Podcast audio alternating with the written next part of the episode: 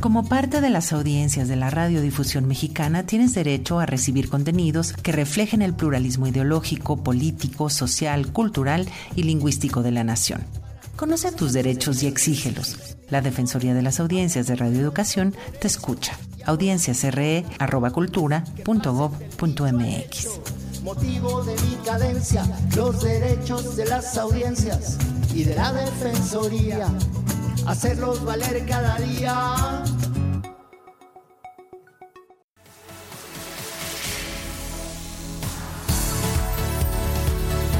Defensoría de las Audiencias de Radio Educación. Estamos al aire para escucharte.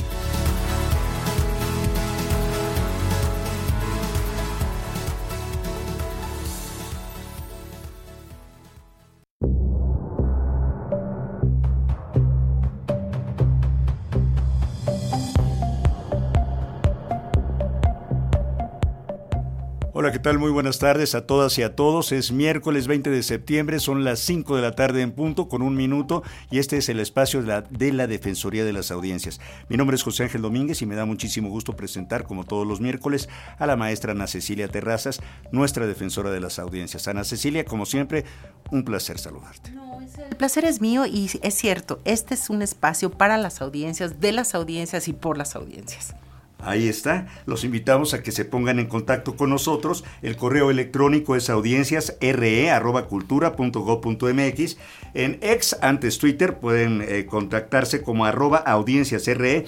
En Facebook, Defensoría de las Audiencias RE. Y hay un número de WhatsApp para que usted deje un mensaje, 55 12 33 29 15. Aprovecho la oportunidad para invitar a todas las personas que nos escuchan a descargar, a comentar nueve programas de la serie que se llama Introducción a los Derechos de las Audiencias y sus Defensorías en México.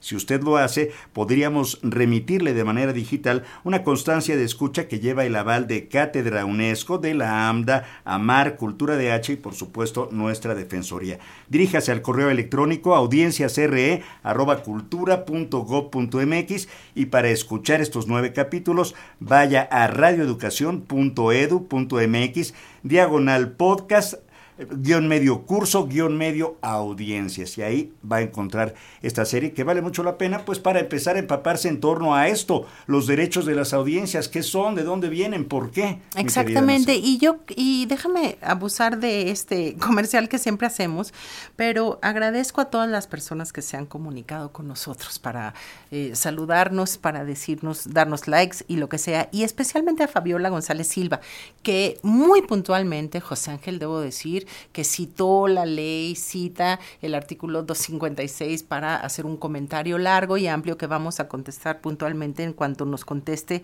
eh, la producción de periodismo hoy respecto de la parte de derecho de réplica. Lo demás es la opinión de Fabiola González Silva, la cual respetamos y eh, invitamos a que la lea todo nuestro público cuando salga en el informe mensual, que siempre publicamos tal cual todos los informes. Pues sí, ahí está y pues eh, la respuesta de esta compañera. Bueno, pues nos da muchísimo gusto saludar a nuestros invitados. Está con nosotros Eurídice Navi, eh, también Eduardo Arturo Velázquez. Eh, esperemos poder conectarnos con Angélica Cortés. Ya, está. Ah, pues entonces saludamos con muchísimo gusto a nuestra querida Angélica Cortés. Son los tres, son tres de los ganadores de una convocatoria que llevó el nombre de Ecosonoros, Red de Creación, y es parte del proyecto prioritario Chapultepec, Naturaleza y Cultura. ¿Es esto correcto, Eurídice? Así es. Bueno, hola, ¿qué tal? Muchísimo gusto. Gracias Me da mucha, mucho gusto estar aquí con ustedes. Gracias por la invitación. Sí, pues fueron 30 proyectos los que se apoyaron, 30 ganadores eh, que pudimos desarrollar eh, pues ideas creativas sonoras relacionadas con el tema del agua. Ya, porque tú eres este eh, activa trabajadora de la difusión de la música tradicional mexicana, según tengo aquí en mis notas, y además colaboradora de un colectivo que se llama Bioescénica. Biocénica. Biocénica, esto es correcto. Bueno, voy a hacer mi comercial. Venga, venga, sí, pues sí. Sí, bueno, me gusta mucho la, la música mexicana. Toco en un grupo que se llama Kumku Band. Síganos en nuestras redes sociales. Sí. Eh, y aparte, en este colectivo, bueno, esto es como una parte, sí, de la música tradicional mexicana, pero eh, nos sentimos parte de la nueva canción porque hacemos composiciones. Y con Biocénica está un poco más cercano a lo que em, al, al tema que hoy nos al perfil exactamente de ecosonoros, que es la multidisciplina, la transdisciplina, la interdisciplina, la relación de las artes, pero con disciplinas que pueden no necesariamente estar o no directamente vinculadas con el arte, pero que pues sí hay un diálogo. Entonces, pues va por ahí mi ya. Bueno, creativa. bueno, pues esa, para abrir boca está perfecto. Ya llegaremos más a lo de a tu proyecto que se llama Humedal Aguactivismo Sonoro. Buen nombre, además, ¿eh? está interesante. Y está con nosotros Eduardo Arturo Velázquez en, de manera presencial, mi querida Ana C. Tú eres músico, mi querido Eduardo, y el nombre de tu proyecto, Huella Chinampa, tiene que ver con Xochimilco. Correcto, correcto. Sí, este, gracias por la invitación también, muy, muy feliz de estar acá. Eh, sí, pues soy compositor de, cine normalmente, pero los últimos años me he metido más a arte sonoro, que me ha interesado desde que empecé a, desde que agarré una grabadora a explorar el mundo sonoro y explorar sonidos, ¿no? Eh, se trata de esto. Y Huella Chinampa, pues sí, es un proyecto que se inspira en la práctica eh, de las chinampas en Xochimilco y explora nuestra relación con el agua y por lo tanto con esa zona lacustre o que no sé si ya no es lacustre, pero que tiene mil problemas de agua y todo esto, ¿no? Entonces invita a una reflexión a través de la interacción con la pieza. Muy interesante. Yo quisiera también darle crédito a la conspiradora de este programa, que, está por ahí, por vía Zoom, y que es la doctora, ahora le dicen Alma Angélica, pero yo le decía Angélica, muy querida Angélica Cortés, a quien saludo a la distancia, y ahorita vamos a leer tu currículum, mi querida Angélica, y por qué se te ocurrió esto. Pero ah, quisiera también eh, eventualmente decir por qué estamos dando el salto, este salto en este programa y en este espacio? Bueno, pues este, nuestra querida Angélica Cortés es eh, licenciada en Ciencias de Comunicación, es doctora en Historia y Teoría Crítica del Arte y maestra en Estudios de Arte por la Universidad Iberoamericana. Y bueno, pues ha hecho muchísimas cosas, pero ya está ella aquí con nosotros, así que mejor que nos digas tú, mi querida Angélica, te mandamos un abrazo donde quiera que te encuentres. Muchas gracias, muchas gracias. Espero, eh, ¿me escucha todo bien? Te escuchamos muy bien. Perfecto, mil gracias. Vas a ver que no eh, veniste a cabina, ¿eh?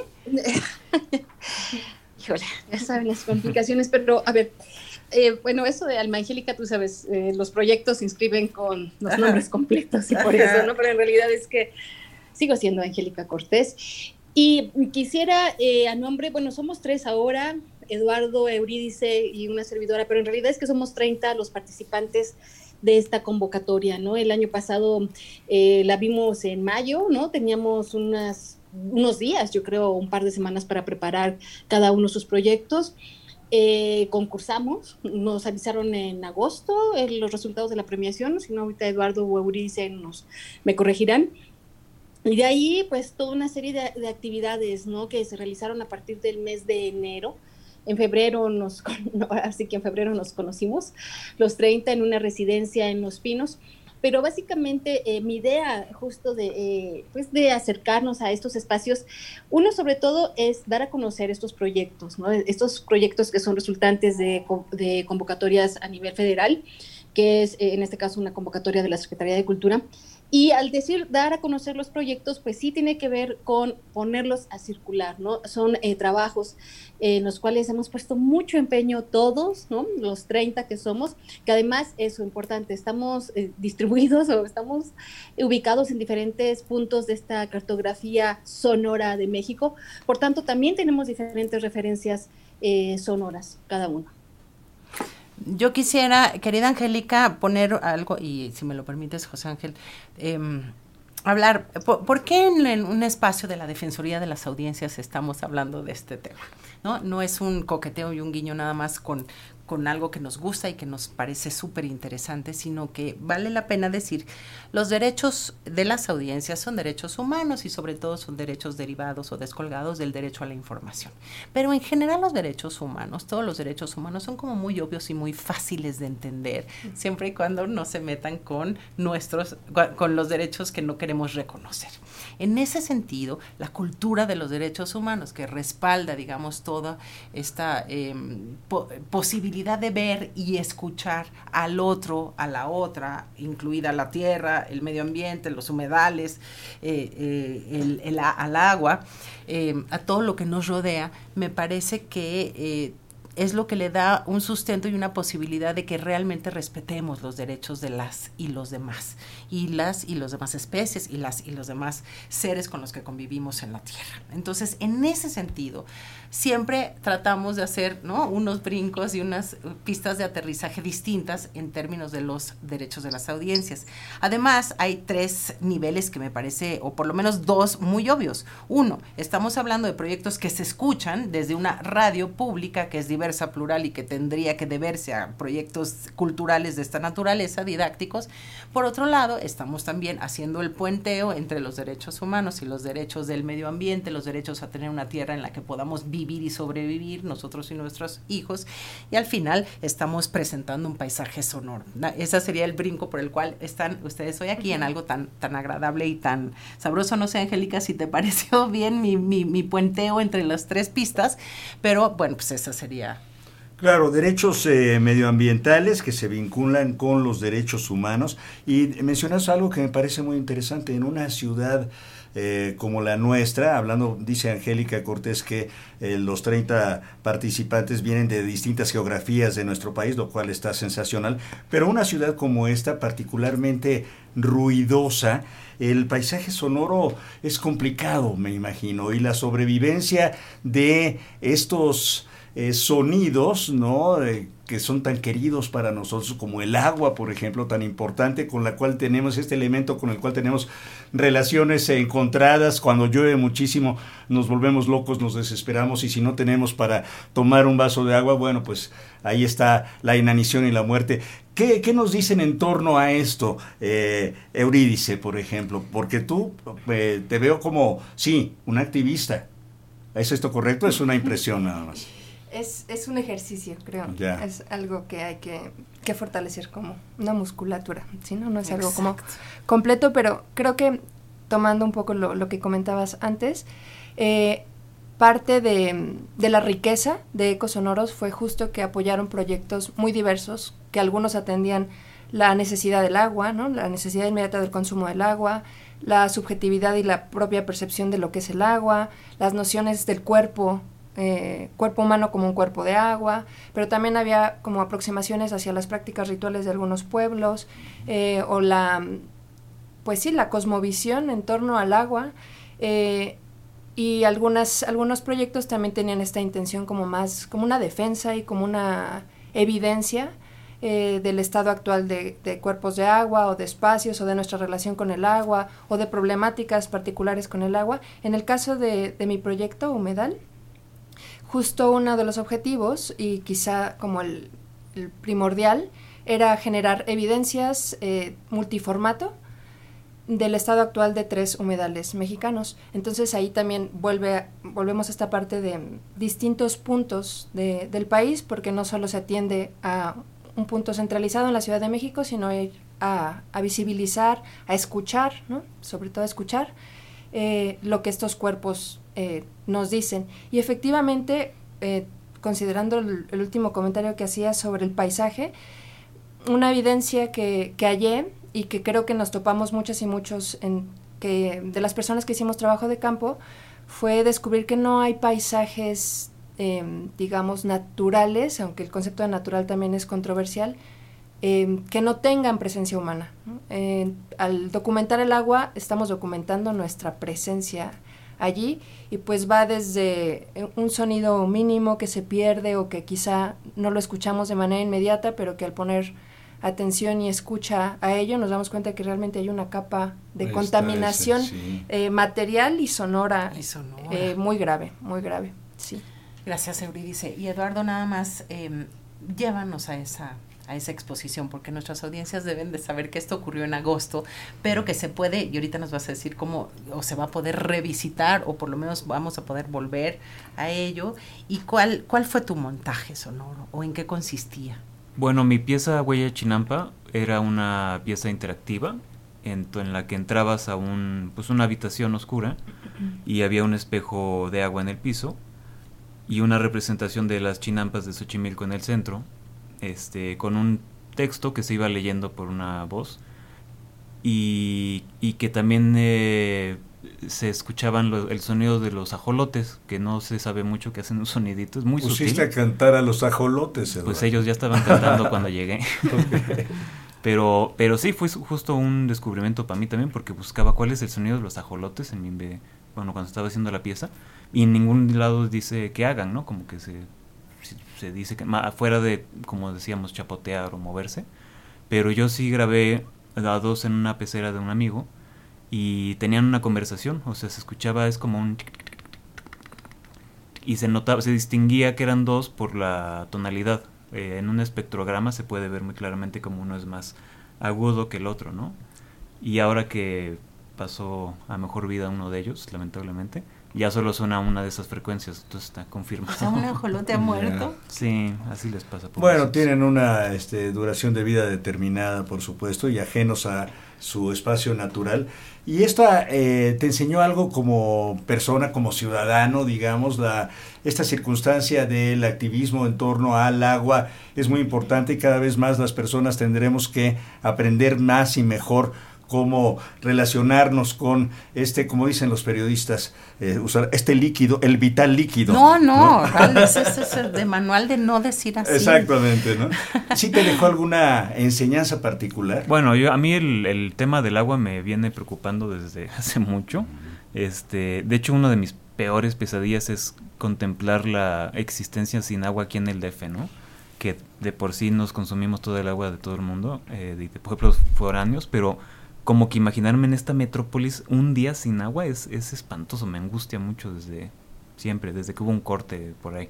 Y es un problema que vive mucha gente, por ejemplo, en alcaldías como Iztapalapa, por ejemplo, ¿no? Totalmente. constantes problemas con el agua. De Claro. hecho, rumbo a Cuernavaca, a cada rato cierran la autopista por problemas de agua que tienen. No me acuerdo, la- creo que es Huitzilac, una O Parres.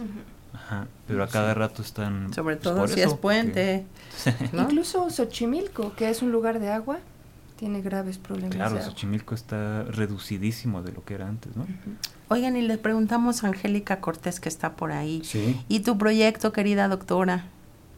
Club de Escucha Chapultepec. Cuéntanos, Angélica. Así es, eh, gracias. Em, mira, como has escuchado, efectivamente todo tenía que ver con, con articular eh, el agua, ¿no? O sea, nuestro tema era el agua, pero también era la escucha, también por supuesto era el sonido. Y también en un principio todo nos reunía en los pinos, ¿no? Entonces, y a mí me interesaba mucho dos cosas. Uno, activar la escucha en dos primarias que están en un cinturoncito cerca Ah, sí. enfrente y al lado de los pinos. Y la otra es sacar de estos repositorios institucionales los archivos sonoros, ¿no? Entonces, ¿para qué? Para que nos sirvieran de insumos y hacer o instaurar clubes de escucha en las primarias, ¿no? Sobre todo para que ellos les funcionaran. Yo trabajé con chicos de, y chicas de sexto de primaria que ya dentro de eh, los programas académicos trabajan con la radio. Por tanto, cuando yo llego ya en marzo, ellos ya habían hecho guiones radiofónicos, ya habían jugado estos roles que ahora estamos jugando frente al micrófono, ¿no? Habían ya escrito unos guiones, entonces digamos que tenían este sentido de crear la radio, sin embargo, no de la escucha. Y la escucha como este, eh, es- este ejercicio que nos vincula con el otro y con la naturaleza, ¿no? Eh, una de las escuelas tiene un vivero enorme y justo en ese vivero eh, trabajamos y nos conectamos, ¿no? Entonces, en realidad es que se hizo una selección de audios de radioeducación y de la Fonoteca Nacional, en específico algunos paisajes, para poder trabajar con ellos, ¿no? De tal suerte que en grupos de sexto, en estas dos escuelas, eh, hicimos esta selección de audios, los pusimos diferentes mañanas durante este trabajo de campo y nos pusimos a escuchar, pero sobre todo a identificar cómo se producía el sonido en nuestro cuerpo, ¿no? O sea, ahora sí que primero conectamos con nosotros, cómo es este cuerpo vibrátil, cómo es este cuerpo capaz de afectar y ser afectado también, para después poder escuchar a mi amigo, a mi compañero, ¿no? E hicimos diferentes recorridos en las escuelas, que además hay que decir, una de las cuestiones de la investigación es que en sí la- las escuelas cuentan con regímenes acústicos muy, eh, muy consolidados, ¿no? Y me refiero a, por ejemplo, el timbre del recreo, la campana del recreo, la maestra que dice guarda silencio o cállate o vamos a hacer esto, o los bailables, por ejemplo, en mayo, ¿no? Eh, que la se escolta. en los patios, la escolta, y todo eso es un entorno acústico que, ¿qué creen? Afecta a las clases inclusive, ¿no? Porque pues el patio está de inmediato a los salones, ¿no? Entonces, en realidad es que mi proyecto, a diferencia de los de compañeros y el resto de los artistas, es que, bueno, pues yo soy investigadora, ellos son artistas, pero eh, se hizo un registro, ¿no? Que se pudo exponer en Los Pinos. Em, básicamente este fue, este fue el trabajo que yo hice. Y quiero comentar que em, a mí me gusta mucho y la verdad es que tuvimos oportunidad de presentar esta investigación en el CENAR también como parte de la convocatoria. Y una de las cosas que yo decía que yo me quedo con eso es que al final de, esta, de este trabajo de campo a algún jovencito se le, de sexto de primaria se le olvida la pluma, regreso yo al salón a dárselo y después de haber escuchado, después de haber hecho estos ejercicios de sensibilización de experiencia sensorial, y le digo, ay, aquí está tu pluma. Ah, sí, mi hijo, oye, ¿qué crees? Sigo escuchando. Digo, pues, ¿qué crees? Que vas a seguir escuchando siempre y que siempre has escuchado. El punto era eso, ¿no? O sea, como que entrar en, en un juego de a ver, ¿qué tanto escuchamos y cómo escuchamos y a quién escuchamos? Ese fue mi, mi proyecto. Eh, antes quiero, eh, algunos de nuestros colegas nos están escuchando y solamente quiero comentar que una de las obras, eh, la de Víctor, que estuvo conmigo justamente en Los Pinos, va a estar en la Galería Municipal en Querétaro por si alguien quiere darse la vuelta por allá. Hay un repositorio, Eduardo probablemente o Euridice les, puede dar un les pueden dar un poco más de la información de este repositorio de ecos sonoros igual a ecos de agua. Oye, ¿y dónde se, eh, qué día se va a presentar este tu amigo en Querétaro? Ya que... Ajá, él, eh, él también como parte de esta convocatoria, él está ya, desde ya, y se va a la exposición en octubre. Entonces, ojalá Ya, tengan oportunidad de, de visitarla. Dime una cosa, eh, ¿cómo lo tomaron entonces estos muchachos? ¿Se sorprendieron? ¿La escucha es tan importante? ¿Es, eh, es básica para entablar diálogos que, de- que son tan necesarios para un debate también racional y respetuoso? Creo que es un proyecto muy interesante el tuyo, Angélica, que tal vez debería ser replicado en eh, muchos espacios este, educativos del país, ¿no? Eh, pues sí, ¿no? Ahora con esta Ojalá. nueva escuela eh, mexicana, ¿no? Podríamos estar eh, eh, trabajando en ello. Fíjate que como parte de, de las residencias que tuvimos todos en- y en, la que, en las que participamos todos y pudimos inclusive aportar a los proyectos de otros de manera muy, muy respetuosa, también tuvimos tutores, ¿no? Tutores que nos fueron guiando, tutores que son investigadores y artistas sonoros, que nos fueron em, en guiando en este, en este camino. Y ahí uno de ellos me decía, de esto que mencionas, cómo podemos replicar el ejercicio, porque es muy importante la escucha, ¿no? Y sobre todo en, en- estos espacios eh, hipercoloniales, ¿no? Como puede ser la escuela, y que además son extremadamente visuales, ¿no? Que tienen como también como características hegemónicas eh, visuales y como que lo aural lo dejan a un lado, cuando en realidad la apuesta de- de- de mi proyecto era, ¿qué creen? A través de archivos sonoros también podemos conocer, de entrada, la memoria sonora de México, ¿no? El mundo, el universo, por supuesto. Sí, yo creo que la primera forma de respeto es la escucha, ¿no? La, la primera forma de respeto al otro y a partir del respeto se puede hablar o no de derechos humanos o de respeto a la tierra, el medio ambiente, etcétera. Em, yo querría preguntarle a todos nuestros invitados y también a nuestros radioescuchas en términos de escucha, ¿qué les llama muchísimo la atención? Que no sea un sonido que sea tan común que todo el mundo hable de él, sino que qué sonido les fascina, qué sonido les gusta. Y también invitarlos por lo menos a empezar a hacer un, una suerte de ejercicio o de, como decía Eurídice, de gimnasio o fortalecer el oído, aunque sea en el pecho del, del ser más querido que tengan junto en la noche para escuchar su corazón. Y no los rumores de el, este, los automóviles en el eje 6 aquí que parece o se llegan a convertir como una especie de rumor O igual y marítimo. sí, porque parecen olas de mar. Sí. Que nos llamen al Como 55. ruido blanco. Claro. Como ruido blanco, claro, al Eduardo. ¿sí? 55 12 33 29 15 al WhatsApp. Exacto. Euridice, ¿qué nos dices? ¿Se puede ver tu trabajo, en, se puede escuchar tu trabajo en algún lugar?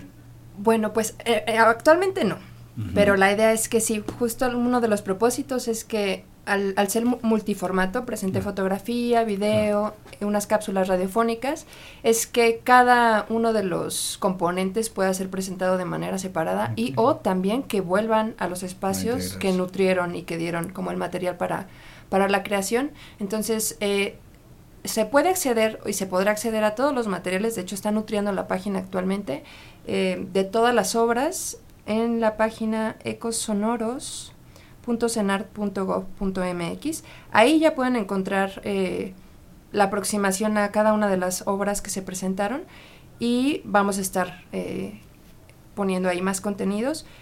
Esperemos. justo a mí me, me parece como muy me siento como muy en, en, mi, en un buen sitio, ¿no? Como que llega a un buen espacio porque una de las intenciones de, de uno de los... Mm, bueno, un, un, elemento de mi propuesta es, son cápsulas radiofónicas. Entonces, pues también ese material, de hecho, lo, lo abro, o sea, está completamente disponible todo el material eh, para que se use de la manera que, y hay una gran cantidad de radios comunitarias, radios indígenas, radios públicas en el país que seguramente se beneficiarían de este ejercicio y de esta propuesta novedosa y pues bella. Yo me imagino que la sensación finalmente, Eduardo, de entrar a una instalación como la tuya, que tú seas parte por medio de estos sensores en la creación de lo que escuchamos y cómo nos sentimos, eh, pues es muy gratificante y ojalá y se pudiera replicar en algún momento. Más complicada la tuya, ¿no? Sí, es la bronca de las que fueron instalación. Es que había, como dice Euridice, habían muchos formatos, ¿no? La mía era interactiva. Y la interacción que ya no mencioné antes es que para escuchar los ajolotes y la narración que tiene un mensaje ahí reflectivo en el centro, hay que estar muy quietos porque los movimientos que la persona hace dentro de la obra distorsionan y alteran el, eh, el entorno sonoro, ¿no? Ese ecosistema es como un simbólico de cómo el humano le interfiere, pero no necesariamente es ajeno, o sea, sí puedes estar dentro de él, siempre y cuando como que respetes un poquito, escuches, ¿no? Básicamente. Eh, las instalaciones son más difíciles, o sea, más que nada hubo que documentarla previamente, ya hice lo más que pude de documentación, y en esta página que va a ser actualizada próximamente, porque ahorita está muy básica la información que está ahí de todos, pero ya nos pidieron más información para actualizarla y va a ser como un portafolio digital, con el cual de hecho existe cierta intención de los que participamos de eventualmente intentar mover todo el colectivo a presentarlo pues así. Hicieron un buen clic, ¿verdad? sí, la residencia fue excelente. Entre los 30, no es fácil. Entonces estamos hablando como del antropoceno sonoro, ¿no?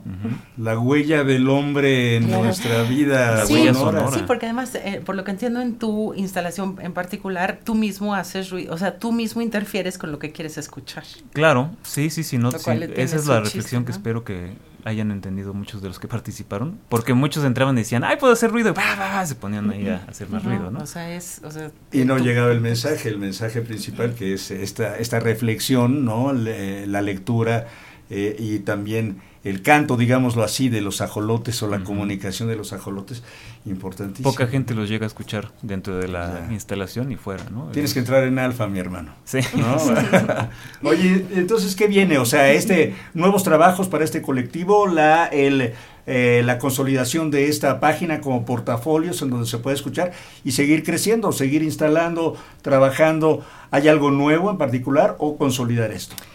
Por el momento consolidar esto si se abren oportunidades para publicaciones, para presentar toda la parte, porque hay videos, hay muestras audiovisuales, toda la parte interactiva, o sea, creo que podemos ahí ir, irnos adecuando. Eh, y pues que se difunda, porque realmente creo que este no es un tema que nos competa a nosotras, nosotros 30, sino es algo que tiene que ser como de interés ya general, eh, no una preocupación, sino una ocupación. Empezabas hace al principio del programa con para las audiencias, por las audiencias, y pensaba un poco en para el agua, por el agua, desde el agua o sobre, ¿no? A pesar del agua, ¿no? Entonces, ¿cómo vamos a aproximarnos a este elemento? En este en esta ocasión fue desde lo sonoro, pero pues sigamos. Muy bien. Angélica Cortés, en 30 segundos, este, ¿qué nos dices? Agradezco infinitamente a ustedes el espacio. Por supuesto que queremos mover eh, a los 30 como colectivo. Eh, las obras están disponibles en ecosonoros.cenar.go.mx y cuando digo disponibles para que las conozcan, por supuesto, eh, aquellos que son podcasts o programas de radio, cápsulas radiofónicas, bueno, pues la idea justamente es que se circulen en estas radios públicas comunitarias, ¿no? Y eso es todo. Muchísimas gracias y un saludo a nuestros compañeros que unos de ellos nos están escuchando. Les, recuerdo un abrazo, un abrazo a todos y a todas. Gracias, Angélica Cortés. es nada más la, obra que está en Cretar, por si quieren verla también de nuestro compañero Víctor. Muy bien. Muchas gracias. Muchas gracias a ti, Angélica. Gracias a Eurídice Navi. Gracias por acompañarnos. Eduardo Arturo Velázquez. Un placer conversar con ustedes. Igualmente. Tenemos muchas ganas de ver, de escuchar sus trabajos y que siga esa creatividad y ese compromiso también que abre los ojos de muchas personas. Muchísimas gracias. Aquí Gracias a ustedes. Gracias.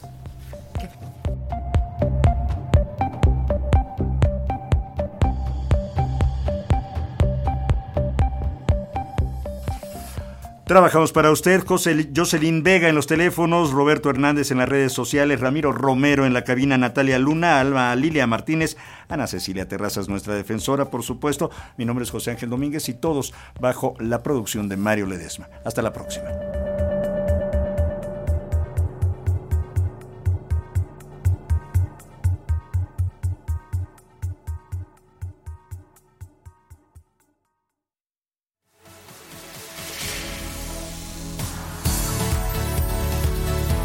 Defensoría de las Audiencias de Radio Educación. Estamos al aire para escucharte.